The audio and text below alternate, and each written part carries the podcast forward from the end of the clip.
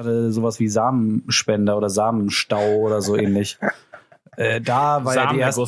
Sa irgendwas mit Samen. Aber ich weiß das finde ich, das finde ich problematisch. nee, nee, nee, nee. Problematisch finde ich sowas. Einen wunderschönen guten Abend. Herzlich willkommen zu Unfertig, Ausgabe 47. Jungs, ich habe Frühlingsgefühle. Ähm, Geil. Es ist wieder warm. Ich freue mich auf Podcasten. Ich habe richtig gute Laune. Wir sind leider heute äh, nur zu dritt. Der liebe Herr, Herr Leon ist nicht anwesend, aber dafür Manu. Ja, äh, ja, Ja, ich, bin, ja. ich bin auch wieder dabei. Du bist auch und Lorenz. Hallo, ich bin auch dabei. Guten Morgen. Wir, wir sind heute eine sehr, sehr besondere Folge, weil wir heute das erste Mal ausprobieren, im Stehen zu podcasten und man fühlt irgendwie, man ist aktiver. Also wenn man hat so ein bisschen Geraschel hört, ja. man hat das Gefühl, so das Blut, das sich normalerweise beim Sitzen irgendwie so festlagert, so im, im Schrittbereich und in den Im Penis. Beinen, Das ist jetzt in dass den sich das jetzt irgendwie so ein bisschen, also wir hoffen natürlich, dass das äh, sich halt auch auf die Qualität des Podcasts auswirkt. Positiv. So und ich kann hoffen. schon sagen, so von den ersten zwei Minuten, ja, ich glaube, das geht in eine ganz gute Richtung. Ich finde sie jetzt schon anstrengend. Kann ich euch einen alten, äh, alten Set- oder Veranstaltungstipp geben? Wenn man seine Arschbacken zusammenkneift, während man steht, Mhm. kann man für längere, längere Perioden ohne, äh, sagen wir mal, ähm, Ermüdungserscheinungen stehen. Ich finde es generell äh, beeindruckend, wie krank anstrengend stehen ist. Man unterschätzt das voll, ne? Du musst ein bisschen näher ans Mikro, Wenn du, wenn du viel, wenn man viel läuft, dann ist das vielleicht auch anstrengend so. Ja. Aber so richtig solide lange stehen. Okay, für viele Leute ist es überhaupt nichts Ja, Besonderes, weil nee, aber Leute also ich kann das schon, nachvollziehen. Ich bin sogar so einer von denen, der sagt so, okay, wenn ich irgendwie fünf, zehn Minuten auf einen Bus warten muss, dann laufe ich dem Bus lieber zur nächsten Haltestelle entgegen, weil ich keinen Bock habe, dumm in der Gegend rumzustehen. Ja, Das ist ein äh, wirklich Problem bei mir. bin ich aber auch einfach zu hibbelig für, habe ich ja, das Gefühl. Ja, Ne? das Ja, mag ich, vielleicht ich auch gerne auf der. Stelle rum. ja. Also ich finde es geil, mir so, ein- das passiert automatisch, mir so an der Bushaltestelle so einen Radius von 300 Meter zu suchen und dann Durch- in durch die diesem- Gegend zu in diesem laufen. Radius binnen acht Minuten so 400 Meter zurückzulegen. Ja, Wenn, wenn der Bus so in fünf Minuten kommt, setzt ihr euch hin oder läuft ihr durch die Gegend? Kommt auch aufs Wetter an. Ja, ich, Mhm. ich äh, äh, benutze eigentlich jede Gelegenheit, um mich zu setzen. Vielleicht sogar, aber manchmal auch, wenn es nur zwei Haltestellen sind. Die alte, die alte äh, Ach so, im Handwerkerregel Bus. oder was? Ach so, wenn Nein, nein, an der Haltestelle meine ich. Nee, Ach so, ich äh, ja nee, da da stehe ich meistens. Bei mir umgekehrt. Ja, Aber auf man muss dazu sagen, da kommen ja auch wieder zu diesem ähm, Restricted Design Sachen. Das ist ja auch meistens so, dass da meistens schon eine Person sitzt und hier, zumindest in Hamburg, ist es so, dass die Banken auch so klein sind, dass man halt wirklich dann halt sich schon so sehr nah an die Person ransetzen muss. Ein bisschen kuscheln. Und äh, ich, äh, ich bin da ein Gegen ein bisschen. bisschen kuscheln ist ja grundsätzlich nichts einzuwenden. So. Nein, also ich bin jetzt nicht so, so, dass ich jetzt so eine krasse ähm, Comfort Zone habe, aber ich denke mir so, ja, dann kann ich die zwei Minuten jetzt auch stehen. Also das ist ja auch. Ja, glaube, da konnte man sich da auch nicht nebenquetschen. Ja. Was ich auch, ich finde auch, ähm, ich stehe auch gerne auf, wenn jemand anders sich so hinsetzen möchte. So auch wenn Leute mich fragen, ob sie sich neben mich setzen können. Mhm. Und ich weiß so, ihr steigt in zwei Stationen eh aus. Dann bin ich ein Fan davon zu sagen, so, nee, setzen Sie sich, ich stehe eh auf, egal. Aber es hat dann auch direkt so einen leicht unhöflichen äh, Charakter, obwohl es eigentlich nett gemeint ist. Wisst ihr, was ich meine? Hattet ihr das schon mal, dass in den öffentlichen Verkehrsmitteln ihr mehr oder weniger alleine in einem Waggon oder in einem Abteil von Bus sitzt und ähm, sich dann jemand neben euch setzt? ja, Dieses ganz weirde? ja.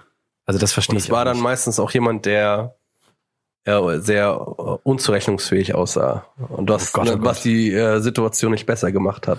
Aber wir reden jetzt hier die ganze Zeit über Stehen. Was ist dann in eurem Leben passiert in der letzten Woche? Erstmal, gehen wir doch mal hin. Ich habe viel gestanden. Nein. Doch habe ich auch. Stillstand? Nee, Stillstand gab es nicht, es geht immer nach vorne. Ähm, die Oscars sind passiert, liebe Leute. Ähm, Green Book hat den besten Film gewonnen. Wir haben letzte Woche so ein bisschen drüber geredet, ob es scheiße wird, ob es nicht scheiße wird. Es wurde scheiße oder nicht? Ich hab's, ich hab's nicht geguckt. Ich glaube, Manu hat's geguckt, richtig? Nee, ich, hab's Hast nicht, du ich musste nicht arbeiten geguckt. an dem Tag, aber Ja, okay. ähm, ich war auch nicht, also das haben wir ja schon so ein bisschen ausgebreitet letzte Woche, aber ähm, das Problem war, glaube ich, halt auch, dass die meisten Filme einfach jetzt nach den Oscars halt auch erst hier in Deutschland anlaufen und normalerweise bin ich schon so einer, der sich das dann versucht, zu allem Filme reinzuziehen, aber das ist einfach nicht möglich gewesen. Dementsprechend war da jetzt nicht wirklich, äh, hatte ich ja jetzt kein Interesse daran, mir das anzusehen. Habt ihr denn einen von den, äh, den wichtigen Filmen gesehen? Also Was hat unser Oscar gewonnen? Ich habe ja so gar Also keine Ahnung. äh, die, ne? die Gewinner des Abends waren auf jeden Fall ähm, Green Book für bester Film. Richtiger Journalist, Journalist, der ausspricht. Die Gewinner des Die Abends. Gewinner des Abends waren Green Book mit einem Gewinn im bester Film und äh, ich weiß, haben sie noch mehr gewonnen, Green Nee, Book? das war's. Einmal. Bestes Drehbuch hat gewonnen, ähm, ich glaube, Spike Lee. Best Original Screenplay. Nee, hat- nee, äh, ähm, war das nicht Adapted? Nee, Adapted war äh, Nee, Spike Lee war adapted. Ja, so, okay. Ja, ja. okay. Aber ähm, genau, Thema Spike Lee. Also ähm, Black Clansman hat, glaube ich, nur Best Adapted äh, Drehbuch, also bestes adaptiertes Hat Drehbuch Black gewonnen. Clansman gesehen? Ja. Ja, den habe ich tatsächlich gesehen und äh, war ich auch ein sehr großer Fan von. Ich habe davor ehrlich gesagt nicht so viel von Spike Lee geguckt. was hat, was hat aber Spike Lee so gemacht? Ich habe die Namen ähm, nicht wenn man sich einen ansehen muss äh, oder will, dann sollte man bei Do the Right Thing an, äh, anfangen. Sehr, sehr guter Film. Kann man nur. Hau mal so ein paar Namen raus, damit mir einfällt, ob ich einen von denen kenne. Do the Right. Was hat er noch gemacht? Äh, ich glaube, Malcolm X hat. Genau, ja, Malcolm genau, X. Malcolm X hat er Ja. gemacht. Äh, Also wenn man sich den äh, Wikipedia-Artikel durchliest, äh, ist er, glaube ich, als Schöpfer des neo-afroamerikanischen Kinos Ja. ähm, tituliert.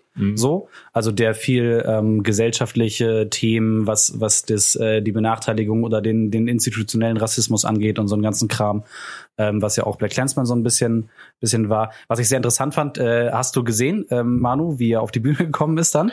Ich habe mir, wie gesagt, ich habe mir noch nicht mal ein Highlight Reel angeguckt. Ich Ich hab habe hab mir- einfach die Liste reingezogen von den Leuten, die gewonnen haben und habe das so stillschweigend abgenickt und dann. Es war auf jeden Fall äh, das halt. dadurch, dafür, dass es eigentlich ein sehr förmliches Event war. Ähm, Samuel L. Jackson der hat äh, den, den Gewinner angesagt. Die sind ja Best Buddies, ähm, weil Spike Lee hat ja unter anderem aus Samuel L. Jackson so ein bisschen mit groß gemacht. Ah, der hatte so goldene Jordans an, ne? das habe ich auf Er hatte, er hatte Golden Jordans an und dann ist er auf die Bühne gerannt, Spike Lee und äh, Samuel L. Jackson in die Arme gesprungen und er hat ihn dann gehalten wie so ein kleines Kind, weil Spike Lee ist ja auch nicht wirklich groß. wie, ähm, wie ein Affe sein Junges. das war auf jeden Fall- Sweet. Ja, war, ähm, war gut. Und ähm, aber Bohemian Rhapsody war ich äh, tatsächlich ein bisschen überrascht, dass sie so sehr abgeräumt haben. Habt ihr Ähm, jemand gesehen? Habe ich auch nicht gesehen. Habe ich noch nicht gesehen, möchte ich auf jeden Fall noch sehen, aber idealerweise auf Englisch. So. Ja, ich auch. Ich hab, wollte auch warten. Ich will mich gar nicht in die Riege stellen, die sollen, ich muss alles auf Englisch Bester Queen sehen. Track? Bester Queen Track? oh, Manu fängt an. Oh, das ist schwer, das ist schwer. Ähm, ich will jetzt nicht mit Bohemian Rhapsody äh, anfangen. Ich finde Killer Queen ganz geil, Don't Stop Me Now natürlich. Ja, Don't Stop Me Now vielleicht. Ah, gute, gute Wahl. Ich glaube mal ein bisschen fernab von diesen klassischen, die so alle kennen, der mit Abstand emotionalste Track und ich glaube auch mein Lieblingstrack ist The Show Must Go On. Show must go on. ja. Show must go on. Ist der nicht so bekannt, der, der Track? Er, also er ist jetzt nicht das, woran man das ist der Track, der veröffentlicht wurde postmortem. Ja, ja, eben. Aber so, Das ist wenn du so jetzt sagst, der- Queen ist als erstes im Kopf Bohemian Rhapsody, Don't Stop Me Now, ähm, We Will Rock You, diesen ganzen, diese, das ist, Ah, nee, ich, ich, ich äh, hier ähm, Fat Bottom Girl ist mein Lieblings-Queen-Song. ah, ist auch sehr gut. Das muss ich mir- gleich reinziehen, habe ich nicht im Kopf. Ich merke auch gerade, wo ich die Frage stelle, dass ich ähm, nicht mehr Titel kenne, als die ihr schon aufgezählt habt, glaube ich. Dann sag mal, was ist denn dein? Ich finde Dort sagt mir noch auch gut. Ich hätte Bohem- Bohemian Rhapsody als meinen Lieblings-Queen-Song jetzt bezeichnet. Ja, der ist auch, der ist auch ich absolut meine, kann man nichts gar Oder natürlich als als Kind war ich als Kind war ich natürlich großer Fan von ähm, äh, von ähm, We Are the Champions und ähm, We Will Rock You. Ja, nach wie vor super. Also, ähm, Whatever. aber wie gesagt, ich war überrascht, dass ein so in Anführungszeichen Kommerzfilm Mhm. dann doch so viele Oscars abräumt, weil das hatte man selten, hatte ich das Gefühl. Mhm. Ähm, der hat auf jeden Fall, er hat gewonnen, bester Hauptdarsteller, ähm, bester, beste Musik, bester Tonschnitt und bester Schnitt. Mhm. Vier Ja. Oscars, so wie ich das äh, in Ich bin auch froh, habe. dass dieser äh, hier A Star Born nicht gewonnen hat. Also ich glaube, die haben besten Song gewonnen. die haben besten Song gewonnen, Ja. aber ich bin also ich habe in den Trailer reingezogen und aber alle ich, Leute, die ich kenne, die drin Ja, waren, haben bis aber jetzt gesagt, dass der Film der Hammer muss man ist. sich den Film ansehen. Ich weiß halt, ich weiß halt schon vom Trailer genau, wie das, wie der ganze Film sich abspielt. Sie ist halt irgendwie so eine, die kommt aus ärmlichen Verhältnissen. Er der Star, sie, er macht sie bekannt. Dann streiten sie sich irgendwie so gegen Ende, aber dann am Ende haben sie so, so ein Duett zusammen auf der Bühne. Credits. Zack. Warum muss ich mir das angucken? Sorry, habe ich tausendmal das gesehen. emotional schön ist vielleicht ja, einfach. oh Gott, ja, und Lady Gaga und nee. Musst du dir auch sorry, nicht aber musst du nicht. ja, ich glaube, es ist ja sogar ein Remake. Es gab schon drei Verfilmungen von der Story. Einen mit Audrey Ah, okay. Hepburn, einen mit eine, Barbara ist das eine Streisand. Story? Ja, das ist scheinbar so ein, so ein Klassiker, der immer mit so einer neuen Generation nochmal so aufgefrischt wird. Ah. Ah, okay. Und äh, vielleicht liegt's halt auch daran, so, keine Ahnung. Ne? Aber ich, vielleicht werde ich ihn mir irgendwann mal reinziehen, wenn er auf Netflix ist. Ja, genau. Roma hat auch noch drei Oscars Ja, gewonnen. der ist, das, das wiederum ist ganz gut. Erster Netflix-Film, der ähm, der Oscars jetzt abgeräumt hat, auch Ist aber keine. Netflix-Produktion. Doch, Ich ist habe mich, nein, ich habe mich auch ein bisschen damit auseinandergesetzt. Okay, Und dann- zwar, dann ähm, klingt auf. schön, also es ist natürlich toll für Netflix, dass sie Oscars gewonnen haben, aber der Film ist nicht von Netflix produziert, sondern ähm, der, ähm, der Dude, den ihn gemacht hat, dessen Namen mir gerade wieder nicht Alfonso Cuarón. Alfonso Cuarón, ähm, hat den Film produziert und als der Film fertig war, hat ähm, Netflix gesagt, okay, wir kaufen den. Aber die waren während der Produktion Ah, nicht involviert. Das heißt, sie hatten auch keinerlei Mitsprache, was ähm, Cast und Drehbuch Ist übrigens äh, ein gern gemachte Practice in Netflix-Publizierung. angeht. also Filme ganz wenige, kaufen, meistens, sind. meistens sind ganz viele Filme auch von anderen Studios produziert und werden dann an Netflix verkauft. Was halt auch problematisch wird jetzt, wenn Disney zum Beispiel ähm, ihren Streaming-Service anmacht, weil die zum Beispiel zu 20th Century Fox und sowas gehört, da kann es Mhm. rechtliche Probleme geben in Zukunft. Mal gucken. Was mich ja kolossal nervt bei Netflix, ne, ist, dass Filme immer kurz da sind und dann wieder verschwinden. Wisst ihr, was ich meine? Ja, ja, Star Wars ist ein sehr gutes Beispiel. Ja, dafür. dann ist der, der, dann ist der siebte kurz da, dann ist der siebte wieder weg, dann ist der achte kurz da und jetzt kam wieder irgendeine Liste, jetzt ist wieder für drei Monate ist dieser und dieser Film da und so. Ähm, Naja, so funktioniert das. ist halt System die, ne? lizenzrechtlich so, äh, ist halt so, so das Game irgendwie, ne? Mhm. äh, wo wir gerade bei Filme sind, ich habe ähm, den goldenen Hand. Ach so, wolltest du noch? Nö. Wo- Ich habe den goldenen Handschuh gesehen am Eröffnungstag. Ähm, Fatih Akins Verfilmung von Heinz Strunks Bestseller-Roman. Heißt der Fatih oder Fatih? Weil ich habe mir ein Fatih. Video angeguckt, T- wo sehr viele von den Schauspielern Fatih gesagt Da haben. heißt der Fatih. Weiß also ich habe ihm jetzt Fatih, Fatih Akin. Aber Naja. egal. Naja, ähm, also für die Leute, die es nicht wissen, es geht da um äh, Heinz, nee, Um ja, ähm, äh, Fritz Honka. Prinz Honka, genau, den äh, Serienmörder, äh, der in Altona äh, gewohnt hat. Ähm, krasserweise, äh, ich habe den Film im Zeise-Kino gesehen und das ist irgendwie so zwei Straßen von der Wohnung, wo er früher gelebt hat. Äh, vielleicht ist es auch deswegen be- ähm, begründet, dass das Kino restlos ausverkauft war, die in der ersten Woche. Und Hast du die Vorstellung mit Hans Strunk gesehen? Also hast du Nee, diese, hast du die. Vorstellung mit Hans Strunk? Nee. Nein. Ähm, und der Film ist sehr kontrovers, äh, wird gerade sehr kontrovers diskutiert und ich muss sagen, äh, ich war schon etwas enttäuscht. Also der Film ist in jeglicher Art und Weise ekelerregend und das will er ja auch sein. Ähm, und es wird oftmals auch viel über die Gewaltszenen in dem Film geredet. Und ähm, das ist auf jeden Fall so. Also die Leute, die ein äh, sanftes Gemüt haben, sollten da auf jeden Fall nicht reingehen. Also das sind teilweise Plansequenzen, die fünf Minuten gehen und wo dann halt wirklich detailliert gezeigt wird, wie die Menschen da umgebracht werden. Wenn man da keinen Bock drauf hat, dann sollte man. welchem, welchem Genre würdest du denn den Film? Ja, er? Fatih sagt ja selbst, dass es ein Horrorfilm ist. Ich würde das auf jeden Fall so bezeichnen. Aber das Problem ist, dass der Film, ja, ich würde schon so weit gehen zu sagen, dass es so ein Serienmörder-Voyeurismus ist, ohne wirklich so eine Substanz zu haben. Glorifiziert der Film denn? Nicht unbedingt. Er stellt ihn schon irgendwie als, als äh, richtiges Arschloch dar, klar. Aber es ist im Grunde eine Abhandlung von den Taten. Und dann kommt die Credits hoch. Also du findest halt nichts raus. Es ist, es funktioniert noch nicht mal auf so einem Milieu-Piece, also weil es ja versucht halt auch so die goldenen Handschuhe zu zeigen und zu zeigen, so, okay, Tolle hier, Kneipe. äh, wir waren danach übrigens auch im goldenen Handschuh, dazu gleich mehr.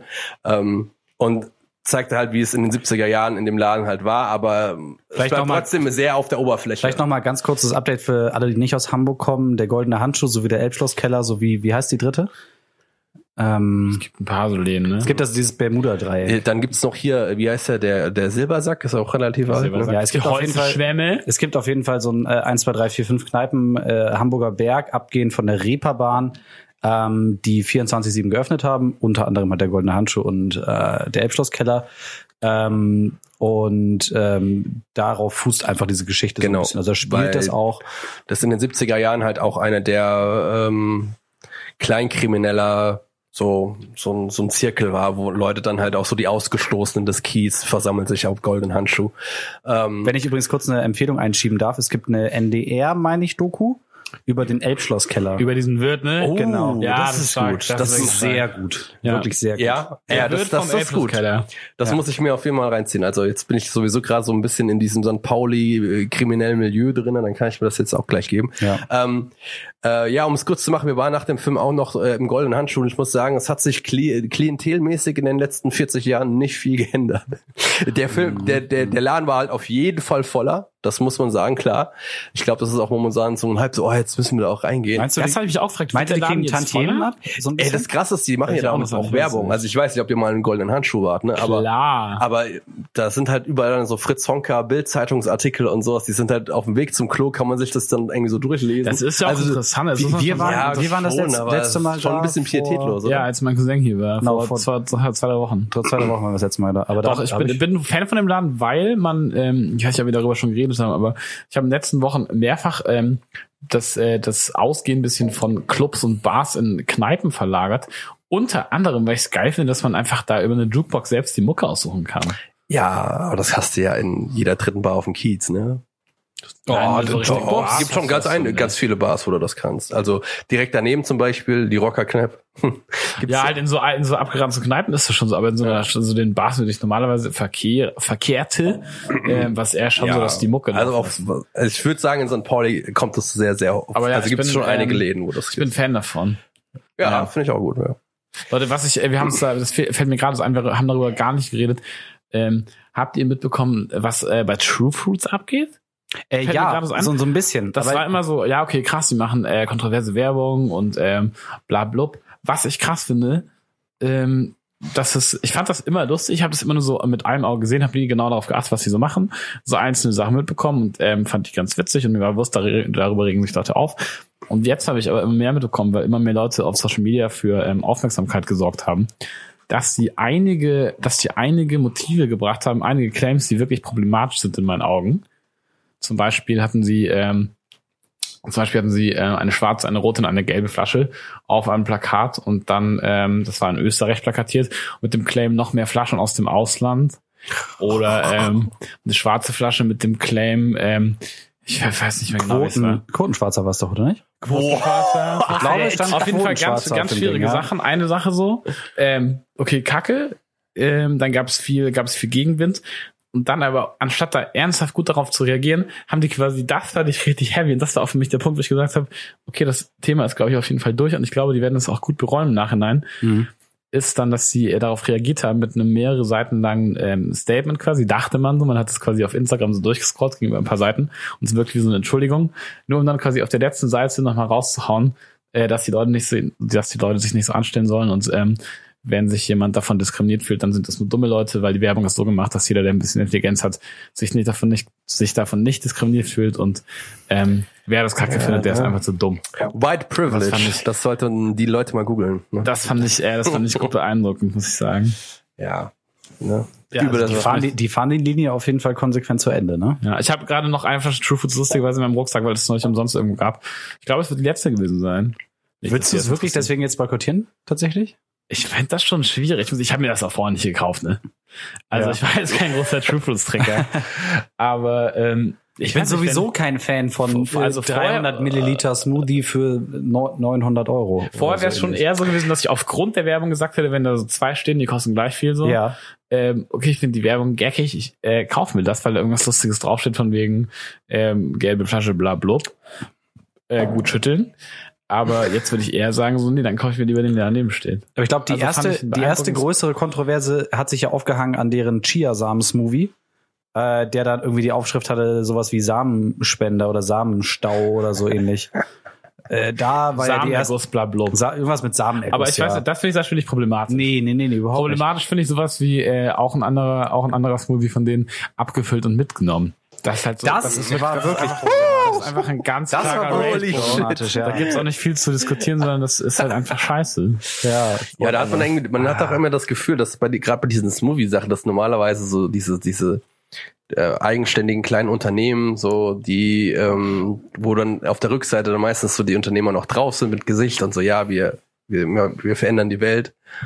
Aber das hat man jetzt irgendwie so ein bisschen, Sad, ne? äh, der Image-Schaden ist, äh, ist da, ne? Was soll man machen? Naja, naja, lass uns, äh, Leute, wir haben ein Thema, was wir schon ewig mal reden wollen. Und zwar sind wir ja bekanntlich alle Studenten, die hier sich in dieser Runde versammeln. so wie ich glaube auch viele, ähm, viele unserer äh, bekannten Freundinnen und Freunde, Nachbarn. Und in dem Zuge wollten wir mal darüber reden, wie das kommt, dass heute jeder das Bedürfnis hat, studieren zu wollen. So, ich glaube, ich weiß nicht, wie es bei euch war, aber für mich war irgendwie klar, ich äh, will studieren, wenn ich mein Abi gemacht habe. Und das hat zur Folge, dass jeder irgendwie studieren will, auf, oder viele Leute studieren wollen, auf Biegen und Brechen, dass äh, infolgedessen, ähm, ich habe total nicht im Kopf, aber sehr viele Ausbildungsplätze umgesetzt bleiben und ergo auch es Fachkräftemängel an verschiedenen Ecken und Enden gibt. Mhm. So, wie, wie kommt das und wie fühlt ihr euch als Studenten? Überlegt ihr euch manchmal, ob es vielleicht geiler gewesen wäre, eine Ausbildung anzufangen? Also in, mei- in meiner äh, in meiner Sparte auf jeden Fall, ich bewege mich ja so im Kreativfilm Werbungsbereich, würde ich sagen, auf jeden Fall wäre es sinnvoller gewesen, eine Ausbildung zu machen. Ähm, weißt du konkret, was für eine? das wäre dann äh, Mediengestalter, Mhm. so ne, Bild so als- und Ton? Ja, Bild und Ton. Das gibt es, das oder es gibt halt oder? Mediengestalter äh, im Print oder so einen ganzen Kram, es gibt alles Mögliche. Ähm, ich muss sagen, wenn ich jetzt so darüber nachdenke, retrospektiv, warum ich eigentlich das, diese, diese intrinsische Motivation hatte, zu studieren zu wollen, kann ich dir darauf, glaube ich, keine klare Antwort geben, außer dass es irgendwie gesellschaftliche Konvention in meinem Dunstkreis war, ist. So. Aber, aber Mhm. du hast jetzt nicht irgendwie von deiner, deinen Eltern irgendwie Druck bekommen, dass du studieren sollst. Nein. Nein, Aber nein, du hattest das Gefühl, okay, jeder in meiner Familie hat studiert, deswegen mache ich das auch. Genau, ja, ja, so, ja, so Also mehr so oder weniger. quasi ja. so von wegen, da, das, das ist keine Frage, die man sich stellt, sondern das ist halt so. Genau, stand eigentlich für mich Ja, okay. auch nicht zur Debatte, persönlich, Mhm. in, interessanterweise. Weil wenn man sich äh, auch nur fünf Minuten darüber Gedanken gemacht hätte, ähm, wäre man zum Schluss gekommen, dass es sinnvoller ist, eine Ausbildung zu machen. Aber ich glaube, zum Thema Stigma von Ausbildung kommen wir später nochmal. Mhm. Ähm, äh, wie ist das bei euch gewesen? Ich muss sagen, ich habe, ähm, ich bin der erste in meiner Familie, der studiert. Lass mich nichts falsch sagen. In meiner engen Familie der studiert, also meine Eltern haben beide nicht studiert. In deiner Blutsverwandtschaft? In meiner Blutsverwandtschaft. Ja, meine Eltern haben auf jeden Fall beide nicht studiert, meine Großeltern haben nicht studiert. Ähm, und trotzdem war mir irgendwie, ich wusste, dass ich auf jeden Fall studieren will. Ich weiß Mhm. nicht, woher das kam. Vielleicht aus einfach aus äh, aus Freiheitsdrang in der Annahme, so wenn ich studiere, dann bin ich weit weg von zu Hause und ähm, dann Das hat vielleicht auch was bin mit ich dem selbstständig in, bleibe. in Anführungszeichen Studentenleben zu tun, was man zelebriert und was auch glorifiziert Mhm. wird. Ja. Ja, auf jeden Fall so, auch ja, sehr gut kann man schon, vorstellen. ja. Ja, ich meine, jede Person, wirklich ausnahmslos würde ich sagen, jeder, den du triffst, der irgendwann mal studiert hat, sagt dir so, genieß das, das war das Studium, war die beste Zeit meines Lebens, bla blub. Das äh, hört man schon, hört man schon häufig, während man umgekehrt immer sowas hört, die Lehrjahre sind keine Herrenjahre, obwohl das im Grunde einen ähnlichen Lebens ähm, Zeitrahmen beschreiben sollte. Ich glaube, das hat aber auch so Studium, also außer man studiert das, jetzt- also wir sind jetzt, glaube ich, so auch so eine, so eine, so eine Nummer, weil man nicht wirklich weiß, was man mit Medien- und Kommunikationswissenschaft dann später macht. Aber es gibt ja genug solcher äh, Studiengänge, äh, äh, primär Sachen aus der Geisteswissenschaft. Ähm, da glaube ich, ist es aber auch so eine Sache, dass du da Man- noch man so eine muss- Zeit hast, wo du dich noch nicht so festgelegst. Ja, man muss aber auch ganz klar differenzieren. Das stößt mir immer wieder auf bei, bei, gerade bei unserem Studiengang Medien- und Kommunikationswissenschaften. Dieser Studiengang ist keine Berufsausbildung.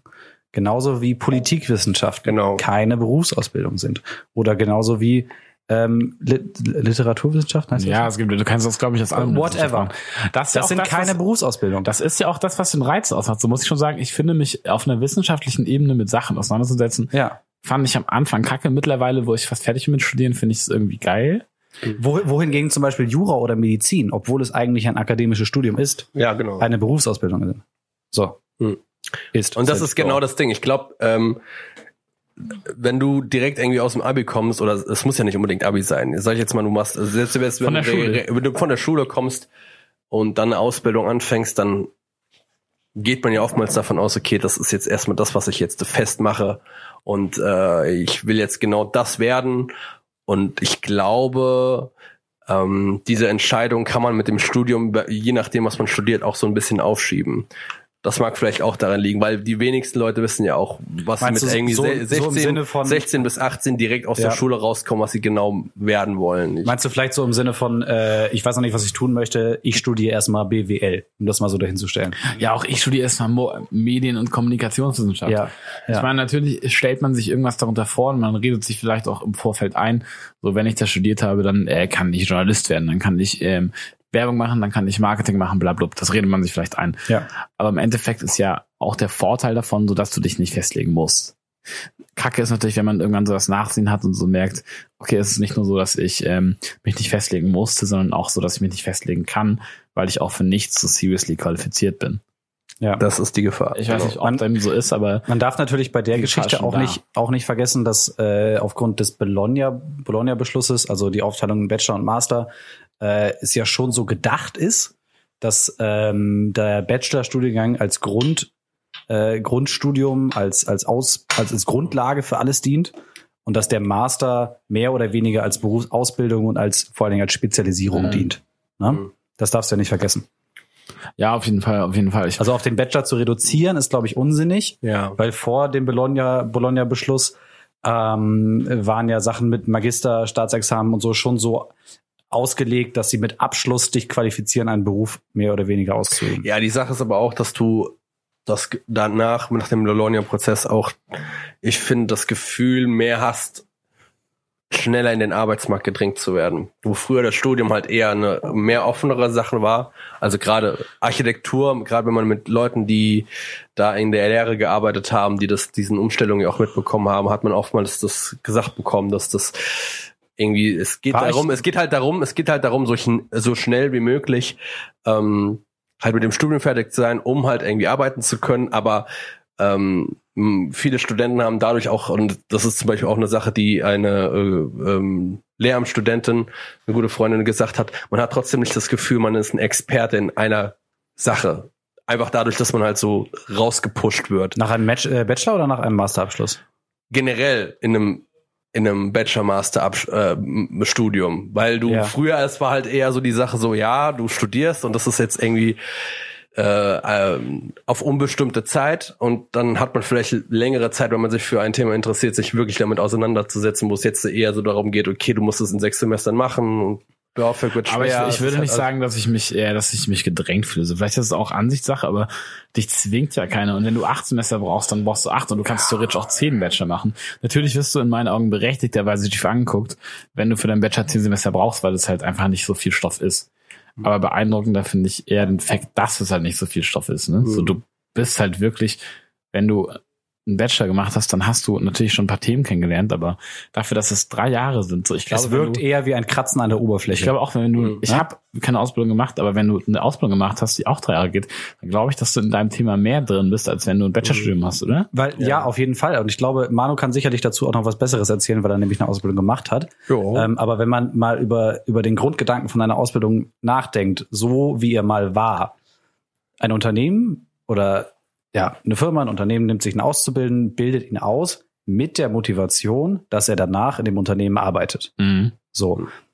Diese Motivation hat eine Universität natürlich überhaupt gar nicht. Logischerweise. Nee, so. natürlich, natürlich. Deswegen ist nämlich dein, dein, dein, äh, dein Lehrender in diesem Fall sehr interessiert daran, dass du das in dieser Zeit so weit hinbekommst, dass du, wenn du fertig bist, eine gewisse Qualifikation erfüllst. Ja, das macht auch absolut Sinn, ne? Das Ja, macht einfach so. Sinn. Deswegen, ja, würde ich nicht so sagen. Würdest du nicht sagen? deswegen haben wir dich als Experten dabei. Also ich meine, die Mentalität ist ja oftmals, das ist eine billige Arbeitskraft. So. Das ist ja leider auch im Vordergrund. ich meine, ich will deswegen, das nicht, will deswegen, meinte ich, deswegen meinte ich, glaube ich, äh, in, sagen wir mal, romantisiert so ein bisschen. genau, genau. Im Na? besten Fall ist es Ja, so, natürlich, ja. klar. Ja. Und man ist, wird, wird natürlich auch zu einem Teil ausgebildet, wo man die Sachen übernehmen kann, sonst ist man ja nutzlos im Grunde. Aber es ist ja oftmals, also zumindest in der Zeit, wo ich halt meine Ausbildung gemacht habe, das ist ja jetzt auch schon ein bisschen her, ähm, war es auf jeden Fall so, dass es nicht üblich ist, dass man übernommen wird, sondern man war halt einfach, das war eine Rotation. Was ich eigentlich vom Prinzip her auch ein bisschen komisch finde. Ja, also ich glaube, in der Medienbranche ist es ja so eine, sowieso generell eine relativ übliche Sache. Also es gibt ganz viele Medienunternehmen, die das machen, inklusive dem, wo ich das letzte Praktikum gemacht habe. Ausbilden, Ja. aber nicht übernehmen, meinst du? Ja, aber die Ich- dann halt Kameraassistenz Ich habe ich hab das Gefühl, dass äh, wenn, wenn ein Unternehmen einen Auszubildenden nicht übernehmen möchte oder nicht übernimmt, ähm, war A vorgelagert, äh, sicherlich die Intention gar nicht da, logischerweise. ja. Aber B, ähm, ist das doch eigentlich ein, ein Schuss ins eigene Bein, so ein bisschen. Weil du hast quasi jemanden, den du sehr günstig an dein, an dein Unternehmen, an deinen Workflow, an deine Mitarbeiter gewöhnt hast, der im Endeffekt auch dann idealerweise das kann, was er tun soll. ähm, und den dann abzuschießen, äh, das erschließt sich mir nicht ganz. Money Talks, das ist auch also das, das ist Money Talks, ne? ja, ist richtig, absolut. Ja klar, aber Weil wenn du neun, dann- wenn dann du neun nimmt man lieb- Azubi, ne, dann- dann ja. dann nimmt man lieber im Kauf, ein halbes Jahr irgendwie jemanden einarbeiten zu müssen und der irgendwie immer noch Fehler macht, Ja. als ähm, das Vierfache oder Fünffache vom Ausbildungsgehalt zu zahlen. Also das ist halt leider Realität. Ne? Also, aber das ist ja auch ein paar Jahre her und wie du gesagt hast, ist ja, jetzt gibt's ja wieder mehr Ausbildungsplätze. Damals war das halt wirklich so eine sehr krasse Rotation, auch gerade im Medienbereich. Bei dir ist also ich habe Fotomedienlaborant gelernt für die Leute, die jetzt zuhören. Bei dir ist das jetzt knapp zehn Jahre her? Ja, ungefähr. Genau. Ähm, da sah der Ausbildungsmarkt ja noch, sagen wir mal, für die Arbeitgeber rosiger aus, richtig?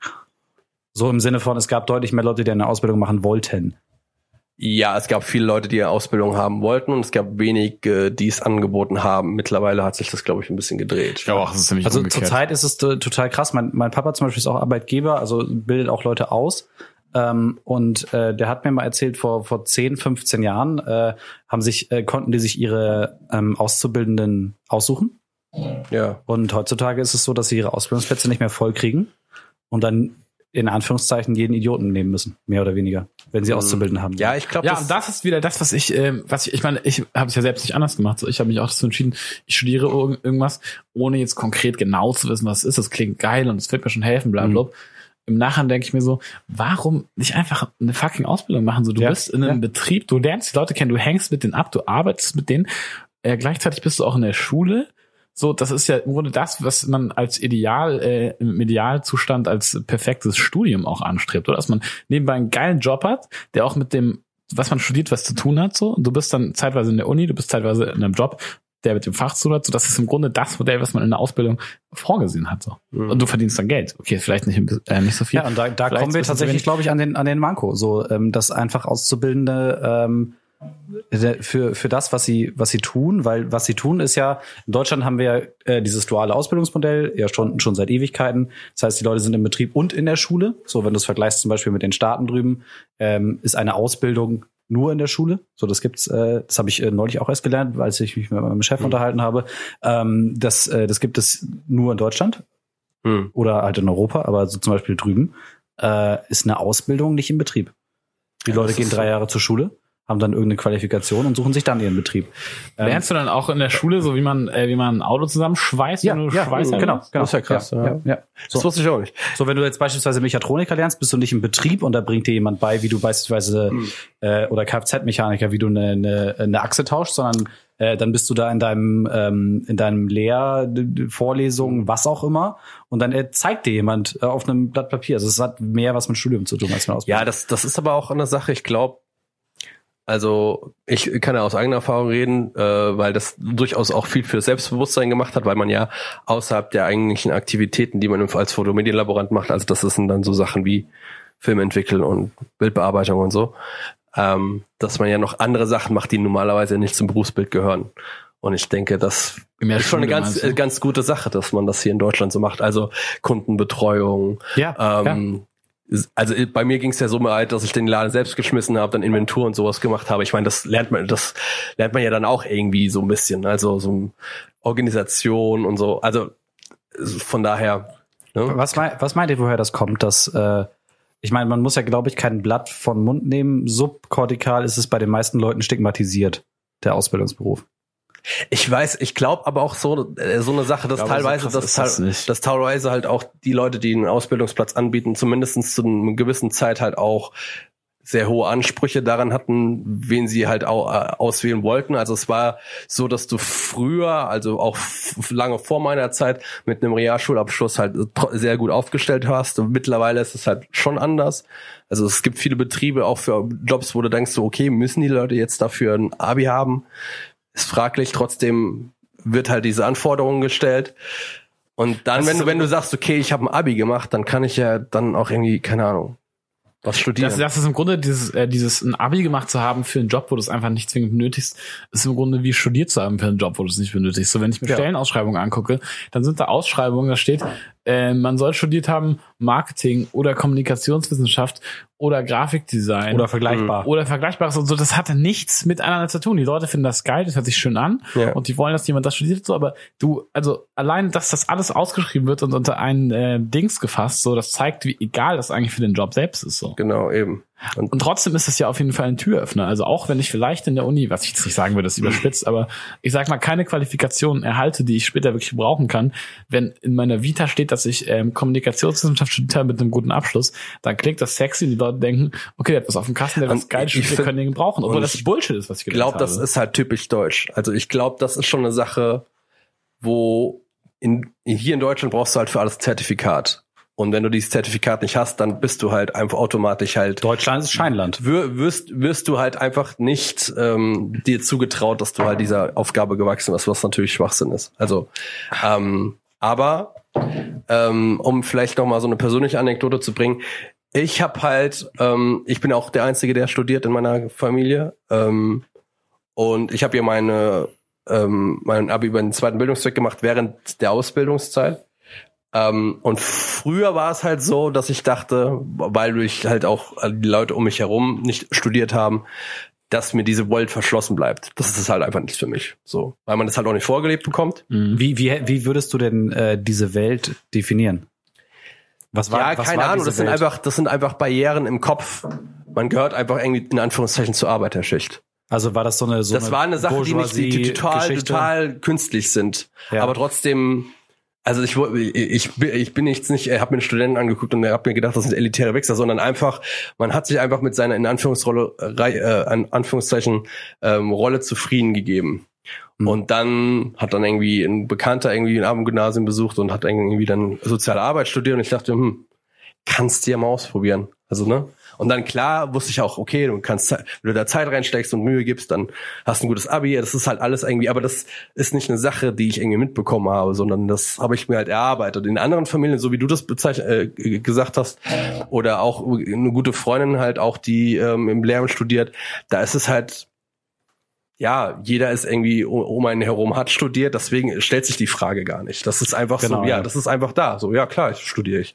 Ja? Ähm, und warum ich dann nach dem Abi studieren wollte, ist, glaube ich, dann halt auch irgendwie so eine Sache, ja, ähm, weil man, weil ich im Kopf hatte, dass es vielleicht irgendwie so der höhere, höchste Abschluss ist, den man haben kann und damit äh, stehen mir irgendwie so die Türen offen. Das war jedenfalls das, was ich mir damit selbst eingeredet habe.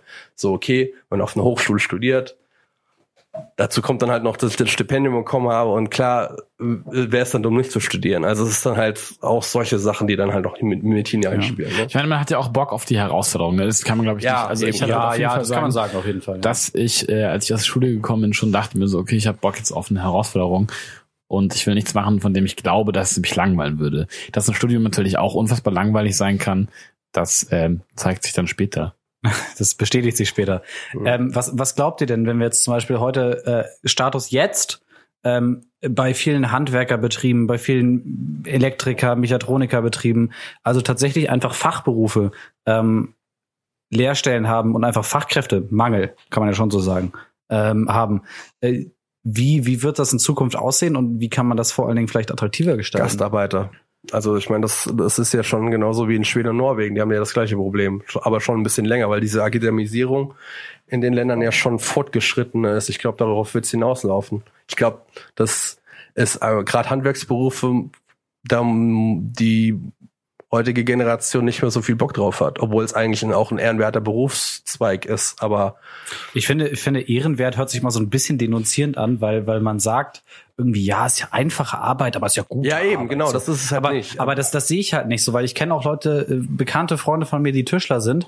Und A ist das ein supergeiler Beruf und Ja, B eben. verdient man sich heutzutage, besonders mit Tischler, Schreiner, Hm. Elektriker, verdienst du denn eine fucking goldene Ich Nase. glaube, Das war aber ich auch glaube, nicht das- immer so. das Das, ist ja Problem- genau das Ding. Das war vor zehn Jahren anders. Und das ist ja aber Genau. auch mega gerechtfertigt. Ich meine, logisch ist auch so, ähm, wenn die Leute gebraucht werden, dann muss ja zwangsläufig auch das Gehalt irgendwie ein bisschen nach oben gehen. So, das ja, ist Angebot die und Mechanik. Nachfrage, ne? Ja. Aber ich glaube, das Problem ist, warum sich viele Leute auch keinen Bock haben, dafür zu entscheiden, ist halt dieses, weil du dich festlegen musst. So, du denkst natürlich, es ist, ähm, es ist fix. Wenn ich jetzt Schreiner werde, dann werde ich safe auch einen Job finden und dann kann ich mein Leben Ja. lang Schreiner arbeiten und gut Geld verdienen. Aber wenn du eine Ausbildung als Schreiner ich machst, dann wirst du auf jeden Fall Schreiner. Das meinst du damit? Genau. Ja. Und das äh, ist natürlich ein Vorteil, es kann aber auch ein Problem sein, glaube ich. Also ist vielleicht auch das, was mich abgeschreckt hat. I don't know. So, wenn ich Ja. mir jetzt vorstelle, es gibt sehr viele Leute, die studiert haben und das ganz Fancyes machen, bla blub und ja, jahrelang in einer Agentur gearbeitet haben und dann Bock haben mit ähm, mit 34 noch eine Ausbildung zum Schreiner zu machen, weil sie ja vier Burnouts hatten vom äh, vom Schreibtisch sitzen. Und dann machst du es in so einem Side-Projekt und verkaufst dann ein paar Tische über Etsy, dann finden es, glaube ich, wieder viele Leute geil. Aber die Vorstellung, sich darauf festlegen zu müssen auf ewig, ist, glaube ich, das Main-Problem. Also ich Mhm. glaube, vielleicht ist das auch generell das Problem, dass niemand Bock hat, sich festzulegen, Ja. was er sein Leben lang machen will. Ja, es euch Commitment, so, ja, ja. So ja. dieses Commitment zu irgendeiner krassen Sache ist, glaube ich, schon ein Problem. Aber ich glaube auch, dass wir momentan in der Gesellschaft leben, wo dieses Commitment sich, glaube ich, auch sehr aufgebrochen hat. Also die wenigsten Leute machen einen Job für Ihr ganzes Leben. ihr ganzes Leben. Es Ja, ist true. oftmals, also ich glaube, das war früher viel anders. Äh, ähm, aber mittlerweile ist es schon so, also das sieht man ja auch gerade auch noch den Leuten, ähm, die jetzt so hier in der Lehre arbeiten, da ist es ja meistens so, dass die irgendwie was studiert haben, jetzt irgendwie in Lehrberuf arbeiten, vorher was komplett anderes gemacht. Also ich glaube, das ist schon eine andere Zeit. Aber ja, ich glaube, es ist einfach auch so die Sache, will ich mein Leben lang jetzt Tischler werden oder äh, mache ich irgendwas und dann könnte ich mir irgendwie vielleicht in ganz vielen Sachen, Branchen arbeiten. Das ist vielleicht schon eine Motivation. Also meint ihr, es ist quasi ohne, äh, ohne Gastarbeiter aussichtslos, das Thema? Also man macht es halt sehr attraktiv und das ist ja meistens eine Geldsache. Leider. Ne? Ja, das kannst du aber nicht ändern. Also mehr, mehr Gehalt. Kannst Ja, ich meine, ich meine, ich meine, was man, äh, was man Doch, ja zum Beispiel, was man zum Beispiel ja schon anfängt im, äh, im Fall von Hebammen, ist zu sagen, wir machen aus dem Ausbildungsberuf ein Studium, dann wird es für die Leute aus Gründen, die ähm, wir versucht haben rauszufinden, wieder attraktiver. Das ist natürlich ein Ansatz, aber ich weiß nicht, ob es sinnvoll macht, äh, sinnvoll ist, das jetzt einfach jeden Beruf zu machen. Mhm. Aber im Endeffekt, ob man das Studium nennt oder Ausbildung, im Endeffekt äh, so unterschiedlich ist, vielleicht teilweise gar nicht. I don't know. Mhm. Ja. Ich bin gespannt. Ich bin gespannt, ich bin gespannt. Ich glaube, es ist auf jeden Fall äh, für uns alle wesentlich einfacher, innerhalb von fünf Minuten einen ähm, Grafik, äh, einen Grafiker zu organisieren, der uns ähm, morgen um 11 Uhr in einem Café unserer Wahl trifft, um mit uns ein Projekt zu besprechen, als ein Tischler, der uns morgen um 11 Uhr trifft, um unsere Küche zu besprechen. Ich glaube, es ist wesentlich schwieriger, einen Tischler zu kriegen, weil es viele Leute gibt, die Tischler brauchen und wenig Leute, die Tischler sind. Ja, kann gut sein, ja. We will see. Gut, dass wir alle in der Medienbranche und sonst was arbeiten und hier Podcasts produzieren. Aber vielleicht kann man ja auch äh, einen Tisch übers Darknet äh, bestellen. Das ist nämlich unser nächstes Thema. Ähm, oh, Warte, ähm, warte. Dankeschön. Ja, Leute, und zwar äh, das Thema Darknet. Ich habe das äh, immer mal vorgeschlagen, das Thema, weil ähm, das ja eine Sache ist, Das über neue heiße Ding ist. die, das eine Sache ist, über die Das Die- Neuland des Neulandes. die meisten vielleicht schon was drüber gehört haben, trotzdem es immer noch so eine Sache ist, dass ähm, vielleicht auch mit Vorurteilen kämpft, auf der anderen Seite vielleicht auch berechtigt ist, das können wir jetzt auch ja gleich klären. Aber ähm, was ist denn genau das Darknet? also Ähm, erstmal vorab, wir klären hier überhaupt nichts. Ja, sondern wir machen erstmal eine Meinung. Also, das, um es mal ganz klar zu machen, ähm, das Darknet ist eine Sache, die meistens über den Onion-Netzwerk, so nennt sich das, äh, mit den Tor-Browser gemacht wird. Also das ist ein, ein komplett eigenes Internetsystem. Das ist das, was ich auch noch weiß. Ähm, und ähm, das ist jetzt sehr kompliziert zu erklären, wie die, genau diese Verschlüsselung funktioniert, aber sagen wir einfach, man ist in einer Kette von äh, ähm, Privat-Usern, greift man auf Seiten zu und man kann nicht zurückverfolgt werden. Ganz Das kurz. ist, das ist grundsätzlich aber die Prämisse von unserer Diskussion. Genau. Darknet bietet einfach einen, einen Platz für Austausch von Daten, Informationen, Waren, ja, Geld über Bitcoins, genau. äh, die äh, allein technisch keinerlei Nachverfolgung, Genau. Nachverfolgungsmöglichkeiten bieten. Überhaupt nicht. Genau. Und äh, die Frage, und das kam dann halt auch in den letzten Jahren dann immer öfters zu Diskussionen darüber, weil es dann solche Sachen gab wie die Silk Road, in der man so gut wie alles kaufen konnte. Also es war eine, ja, Vornehmst Drogen. vornehmst Drogen. Das war eigentlich eine, eine Plattform, über die man dann online halt sich Drogen zuschicken lassen konnte, aber auch gefälschte Pässe und Waffen. Eigentlich so gut wie alles. Ähm, und es gibt dann halt hin und wieder immer wieder solche Seiten. Die Silk Road ist äh, mittlerweile geschlossen worden. Die Betreiber wurden festgenommen. Ähm, Aber auf der anderen Seite haben wir dann sowas wie äh, verschlüsselte Nachrichten, die dann halt auch dazu führen, dass man beispielsweise aus Kriegsgebieten oder in Ländern, wo halt auch gerade das Internet ähm, überwacht wird, durchaus halt das Darknet dafür nutzen kann, um Nachrichten ins Ausland zu bringen und dann äh, ja einer einem Volk eine Stimme zu geben, deren Stimme vielleicht unterdrückt wurde oder einfach nicht zugelassen Ich wurde. finde, ich, Dementsprechend finde, ich finde, per se ist das Darknet, glaube ich, äh, eigentlich die perfekte Manifestierung von das zweischneidige Schwert. Hm. So, ne, weil wir, wir haben, wie du gerade gesagt hast, auf der einen Seite äh, Menschen, Drogen, Waffenhandel und auf der anderen Seite die Möglichkeit für Leute aus unterdrückten Regimes, Hm. äh, sich zu organisieren, Demos zu organisieren, Hm. ähm, sich außerhalb von geblockten Twitters und Facebooks und YouTubes dieser Zeit Hm. äh, zu organisieren einfach. Findet das so stark im Darknet statt? Ja, das findet das deutlich findet- stärker statt, als man das, äh, sagen wir mal, aus westlicher Sicht annimmt. Ja. Also es ist relativ gang und gäbe, dass man auch viel journalistischen Verkehr, gerade was Auslandberichterstattung über diese Wege macht. Ähm, da gab es diese eine Dokumentation ja auch hier über Edward Snowden. Ähm, und der Snowden hat zum Beispiel mit dieser Journalistin ähm, auch Kontakt aufgenommen über das Darknet, über deren ihre E-Mail-Adresse, die dann halt im Darknet ist. Ich glaube, der Begriff Darknet per se beschreibt ja erstmal gar nicht diese Technik, sondern Darknet beschreibt ja erstmal Eigentlich- nur alle Internetseiten, die nicht äh, auf irgendeiner Suchmaschine Genau. indexiert sind. Also die, sind. die nicht über Google gefunden werden können. Genau. So. Und dann hast du natürlich diese ganze Tor, Onion, Bums, Technik da, die über was auch immer dazu führt, dass man nichts nachverfolgen kann. Genau. Ich finde aber einfach die Frage sehr interessant zu diskutieren, ähm, wie geht man mit einem rechtsfreien Raum um, einem technisch aus sich selbst äh, rechtsfreien Raum um, Hm. der sowohl ähm, unterdrückten Menschen ermöglicht, sich auszutauschen, auf der anderen Seite aber Auch äh, Menschen, einfach Menschen verkaufst auf fucking eBay. Ja, ganz genau. Ähm, und wie, wie geht man damit um? Äh, kann man das, kann man das generell verbieten? Ähm, muss man das generell verbieten? Was ist verantwortlich? Also wer ist Mhm. verantwortlich dafür? Was wäre verantwortungsbewusst zu tun? Ja. Ähm, weil das ist so eine Art Thema, über das ich mir auch schon ab und zu mal Gedanken gemacht habe, wo ich zu keinem klaren Schluss komme. Ich glaube, du schaffst das generell äh, nicht das Ganze äh, zu verbieten, ist ja relativ nicht, ich meine, zu verhindern, sage ich mal. Nee. So, es wird, es wird für alles, was verboten Vielleicht, ist, gibt vielleicht sprechen wir gar nicht mal mit, mit, äh, mit tatsächlich realen Implikationen, sondern in einer heilen Welt und wir gehen mal davon aus, wir könnten es verbieten. Hm. Die Prämisse davon ist aber, dass du ja nur das Ganze verbieten kannst. Ja. Ne? Also du kannst nur das ganze Ding verbieten, weil du es ja nicht einsehen und nachverfolgen kannst. Hm. Und wenn du alles verbietest, verbietest du auch die Leute, die sich in unterdrückten Regimes austauschen. Ja, genau. Ähm, sowohl halt wie Kinderpornos und äh, Noten ohne Beine verkaufen.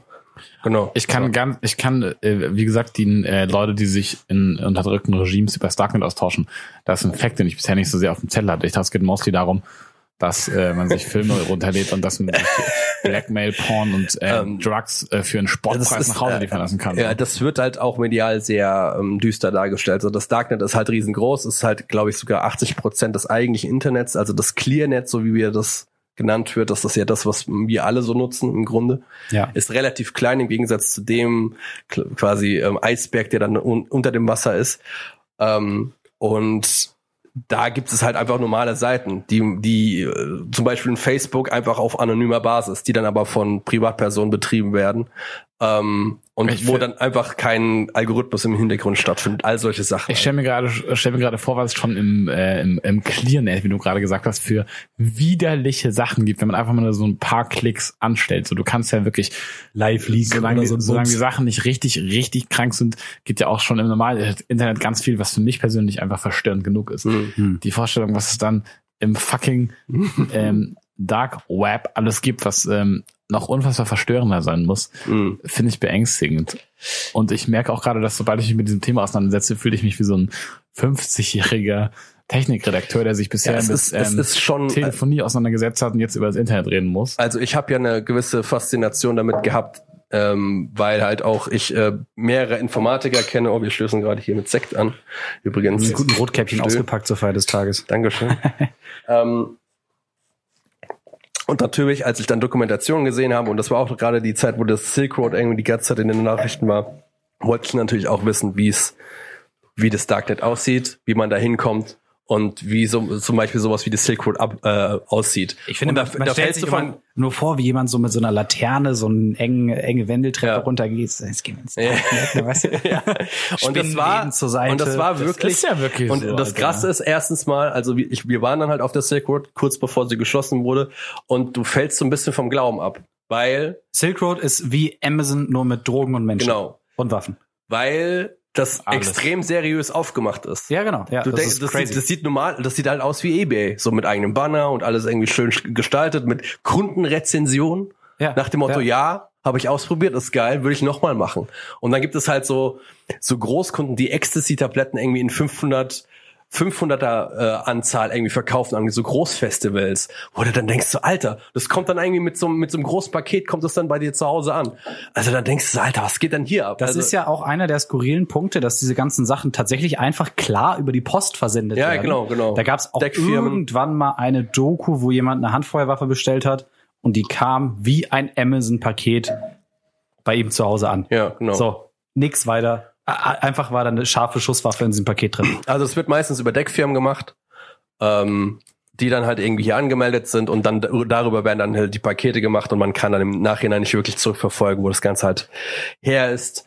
Ähm, ja, sehr, sehr krasse Sache. Aber ich finde, ähm, oder die Argumentation, die oftmals diese Darknet-Leute benutzen, auch gerade die Leute, die diese illegalen Sachen machen, sagen, wir, wir ähm, stellen uns komplett gegen staatliche Kontrolle. Was wir nicht mögen, ist, dass ein Staat uns sagt, was wir konsumieren und nicht konsumieren dürfen, sondern wenn ich Bock darauf habe, dann will ich das konsumieren, egal ob ich da äh, äh, und will mir das von nie, niemandem verbieten lassen. Aber das da heben wir die Diskussion ja auf eine völlig andere Genau, Ebene. und das ist genau Das diese ist Diskussion, die halt meines Erachtens nicht tragbar ist. Nee, weil, überhaupt nicht. Ähm, ja. Nee, die, die, Worauf brauchen wir eigentlich Darüber, darüber müssen wir die nicht Leute reden, weil sich äh, Drogen reinziehen, wenn sie Bock au- darauf haben und die können sie sich online bestellen, die können sie sich offline kaufen. Das ist Es kann mir ja niemand Aber verbieten, dass ich Lorenz jetzt einen fucking äh, Korkenzieher in den Hals stecke. Ich meine, das ist doch dieselbe Art Ja, genau, eben, Die eben. brauchst du nicht führen. Nee, aber die, äh, die überlegen das ja eher, ob man abwägt. Ich meine, es ist ja auch einfach, du kannst nicht einfach sagen, so, okay, wir schalten das jetzt ab. Und Nee, ich kannst glaube du auch, nicht. das Ding, das ist ja auch, es verlagert sich ja alles. So, das ist natürlich, das funktioniert jetzt aktuell online. Die Kopfhörer sind scheiße, ne? Das funktioniert, das funktioniert gerade online. Aber man kann es ja relativ einfach auch übertragen auf einen Schwarzmarkt, der äh, offline auf der Straße funktioniert. So, wenn der Schwarzmarkt Ja. für ähm, wenn der Schwarzmarkt für Droge X immer am Bahnhof fahren, am Bahnhof fahren jetzt immer Streife, dann ist er jetzt halt am Busbahnhof so. Das ist scheißegal. Wenn er am Busbahnhof ist, dann ist er am Hafen. Genau. Und ich glaube auch, wenn du anfangen würdest zu sagen, ähm, wir verbieten jetzt das Darknet, dann ähm, das, also was, was, wie, wie Nein, du das nein, unterbinden? Das, da, das, da das müssen wir uns gar nicht drüber unterhalten. Ich finde nur die Diskussion so ein bisschen zu abstrahieren und zu sagen, wir nehmen mal als Prämisse an, man könne es verbieten. Würde man es tun? Safe. Nee, glaube ich nicht. Ob man würde oder ob man sollte. Ich glaube, dass, glaube ich, auch auch. Militärinforma äh, Militärinformationen auch über Darknet, glaube ich, sogar verschickt werden. Also das ist ja nicht nur eine Sache. Ich könnte mir von- vorstellen, dass sie ihre eigene Infrastruktur haben, was Militärbums und so. Also ich muss, ich muss sagen, so unabhängig, ich habe davon keine Ahnung, aber stimmt, wenn wir das äh, auf der technischen Ebene können wir es eh nicht betrachten und es ist eigentlich auch Boogie, weil man kann das nicht einfach kontrollieren. Aber wenn ich jetzt so von meiner persönlichen Warte ausgehe und mir überlege, so, okay, man hat, äh, darüber mögen irgendwelche Leute, Leute kommunizieren, die unterdrückt sind, was äh, schrecklich ist und äh, vielleicht ist es deren letzter Ausweg. Ähm, sehr schön. Auf der anderen Seite, wie viel, wie viel Kriminalität, wie viel Bullshit entsteht überhaupt nur dadurch, dass der Markt quasi durch das Internet so krass globalisiert geworden ist. Also ich meine, sowas wie, Hm, wenn ja. du eine ganz krasse äh, Fetischsache hast, wo du äh, irgendwelche Leute Ja, genau, musst ja, ja, und deren Beine abtrennen vor Live-Video, das hast du vielleicht in den 90er Jahren auch schon verkaufen können, aber auf einem ganz anderen Level. So, also find mal da die Leute. Und Mhm. jetzt, wo du die Möglichkeit hast, die einfach so Ja. ähm, ganz offen zu finden, da ist äh, der Markt natürlich viel größer und die. Nachfrage ist viel riesiger. Also da zu sagen so, äh, Ja, sorry Leute, ihr müsst doch wieder über das normale Internet kommunizieren. Äh, dafür können wir vielen Leuten das Leben retten und dafür können wir einen großen Ja. äh, Drogenmarkt aufheben und ähm, Waffenhandel mit ähm, chemischen Waffen eingrenzen. Da ist es das, glaube ich, doch wert, das äh, zu verbieten. I don't know. ja, es ist leider eine abstrakte äh, Diskussion, weil das äh, nicht geht. so. Ja, ja, ja. Ja, korrigier mich, wenn du, wenn du nee, äh, das geht nicht. Punkt, Ich, ne? ich, ich glaube, es geht nicht einfach deswegen, weil es ja eigentlich so eine Verbindung von einzelnen PCs ist und Ja. da kann man sehr schwer, da müsste man das komplette Internet Du, du müsstest, glaube ich, äh, physiologisch tatsächlich Leitungen kappen, damit das nicht mehr funktioniert. ja, ja, ja. Ich meine, stellt euch, äh, w- wie, wie, wäre denn, wäre denn jetzt die deutsche Bundesregierung imstande zu sagen, wir schalten das Internet ab? Oh, das ist eine gute Frage. Also wie, oder wie lange wird es dauern? Ich glaube schon. Also Das- ich es glaube, gibt, es ja, gibt in das einzigen, ginge. also ich meine, in ein, einigen Ländern wurde das ja auch Ja, schon mal gemacht. Weil wir also, haben, wir haben in Frankfurt, äh, wer mal das äh, Buch Blackout gelesen hat, ähm, Von Wolfgang Schorlau, dem besten Autor. Richtig, ne? äh, ich weiß ich nicht, ich habe den Ja. Autor nicht im Kopf, aber da geht's auch um Stromausfall und so und wir haben ja in Frankfurt einen der wichtigsten äh, Internetknotenpunkte, äh, ich glaube auch sogar in Europa, wenn ich mich nicht irre. Mhm. Ähm, und wenn das, wenn jemand da Schalter aus oder Mhm. Peng oder ist so, das Internet weg? Per, ja, also würde ich annehmen. Meinst du, wenn Hans-Peter in der Nachtschicht aus Versehen einen roten Knopf drückt, dann sind wir quasi alle offline? Ich glaube, dass das so einfach nicht, senden. geht, aber per se, wenn jemand einfach dieses, diesen Knotenpunkt, wie auch immer er geartet ist, das weiß ich nicht, wie das aussieht, ob das ein, Kom- ob das ein Server, Raum, Schrank, Gebäude, Gebäude kommt, was auch immer. Wenn das jetzt aufhört zu funktionieren, haben wir schon echte Internetprobleme in Deutschland, ja. Das wäre schon crazy, ne? Ja. Also, ja, das wäre wirklich. ja. Hm. Aber ich glaube einfach, ich, ich bin mir halt nicht sicher, oder ich habe jetzt halt auch keine Zahlen dafür, aber ich würde halt glauben, dass das Darknet natürlich ein Tummelplatz ist für Leute, die halt in jeglichen Fetisch äh, und sei es auch noch so krank ausleben können. Aber ich glaube schon, dass das Darknet auch auf der anderen Seite, ähm, und das meiner Meinung nach auch zum größeren Teil, ähm, für andere Zwecke benutzt wird, die halt auch zwar, wa- wo es halt primär um Anonymität geht. Und das Anonymität im Sinne von Informationenaustausch, ähm, ohne zurückverfolgt zu werden. Und das muss jetzt nicht unbedingt ein illegaler Kon äh, Kontext sein, sondern kann halt auch, gerade auch was mit ähm, Datensicherheit und sowas zu tun haben. Ähm, ich mag mich da irren. Ich glaube aber nicht, dass das Darknet generell entfunden wurde, weil sich dann Le- Leute gedacht haben, so jetzt kann ich endlich äh, Waffen dealen, äh, sondern das ist ja irgendwo eine dem- gewisse, gewisse, gewisse, so nach dem Motto, okay, ähm, äh, IP-Adressen kann man auf den äh, herkömmlichen Weg einfach auslesen und jeder ist irgendwo, kann zurückverfolgt werden. Da muss es doch eine Lösung geben. Und Ähm, wer- aus dem Bauch herausgeschossen, würdet ihr sagen, wie viel Prozent des Darknets sind äh, illegaler Content nach deutscher Gesetzgebung? Keine Ahnung, Alter. Alles? Also gefühlt 95% Ja, ich meine, alles, Keine was Ahnung. illegal ist, kannst du auch einfach easy im normalen Interweb machen, ne? Ja. Ist dann Ich schon einfacher über Kleinanzeigen. ich glaube, dass es, weil es halt so riesig ist, gibt es bestimmt so 30 Prozent von Internetseiten, wo du dann denkst, so holy shit. Aber ich denke, dass ein ganz, ganz großer Teil halt nichts damit am Hut hat. Aber vielleicht ist ja auch der ein oder andere Informatiker in, bei unseren Zuhörern dabei, sagen, wir sind wieder an einem Punkt kann. angekommen, wo keiner von unseren drei beziehungsweise vier Moderatoren irgendeine Ahnung hat davon. Dass wir schätzen, wir schätzen Wir können ja Luft. vielleicht nachtragen. Ich würde auch sagen, so. sorry, aber wer, wer, obwohl er keine illegalen Absichten hat, oder sagen wir, er möchte irgendein System bekämpfen oder möchte sich aus Unterdrückung befreien, bla bla, okay. Aber wer einfach nur aus Gründen von Datensicherheit sagt, ich chatte jetzt über das Darknet, hat in meinen Augen ähm, nicht mal eine Tasse im Schrank. Ja, Also ich glaube, so einfach ist das nicht, das wird kaum jemand machen, aber einfach nur aus, weil man es geil findet oder weil es sicher ist, das hat ist schon viel mit, äh, hat schon viel mit Paranoia zu tun. Ja, kann sein. Kann, Kann sein. sein, ja. Ja. Weiß es nicht. Aber es ist auf jeden Fall, ähm, Spannendes Es Thema. lässt, das Thema lässt uns Rates zurück, habe ich so Es lässt- ja, uns ratlos uns zurück. Ja. so Lass- kann man es beschreiben. Äh, ja, fertig. Lass uns, lass uns Darknet, Darknet ist fertig. Ihr habt jetzt auf jeden Fall einen sehr guten Input bekommen zum Thema Darknet. Äh, unsere verqueren Meinungen. Wir kommen jetzt aber zu der letzten, äh, dem letzten Abschnitt des heutigen Podcast-Abends und zwar zu den Grabs. Möchte jemand von euch anfangen? Ja, ich grabbe einfach mal was und das ist einfach ein Lifehack, den ich, ähm, der eigentlich relativ simpel ist und den ich jetzt aber für mich Dark entdeckt Web. habe. Und zwar einfach Menschen bestellen. einfach ähm, Sachen bereits, äh, gerade was Fleisch angeht, wenn man irgendwie genug Fleisch gekauft hat, einfach in gewisse Portionen schneiden und dann einfach in separaten Kühlbeuteln einfrieren. Das hat ähm, Lifehack, Sachen einfrieren. Sachen einfrieren. Mach das mal, meine, meine Zuhörer.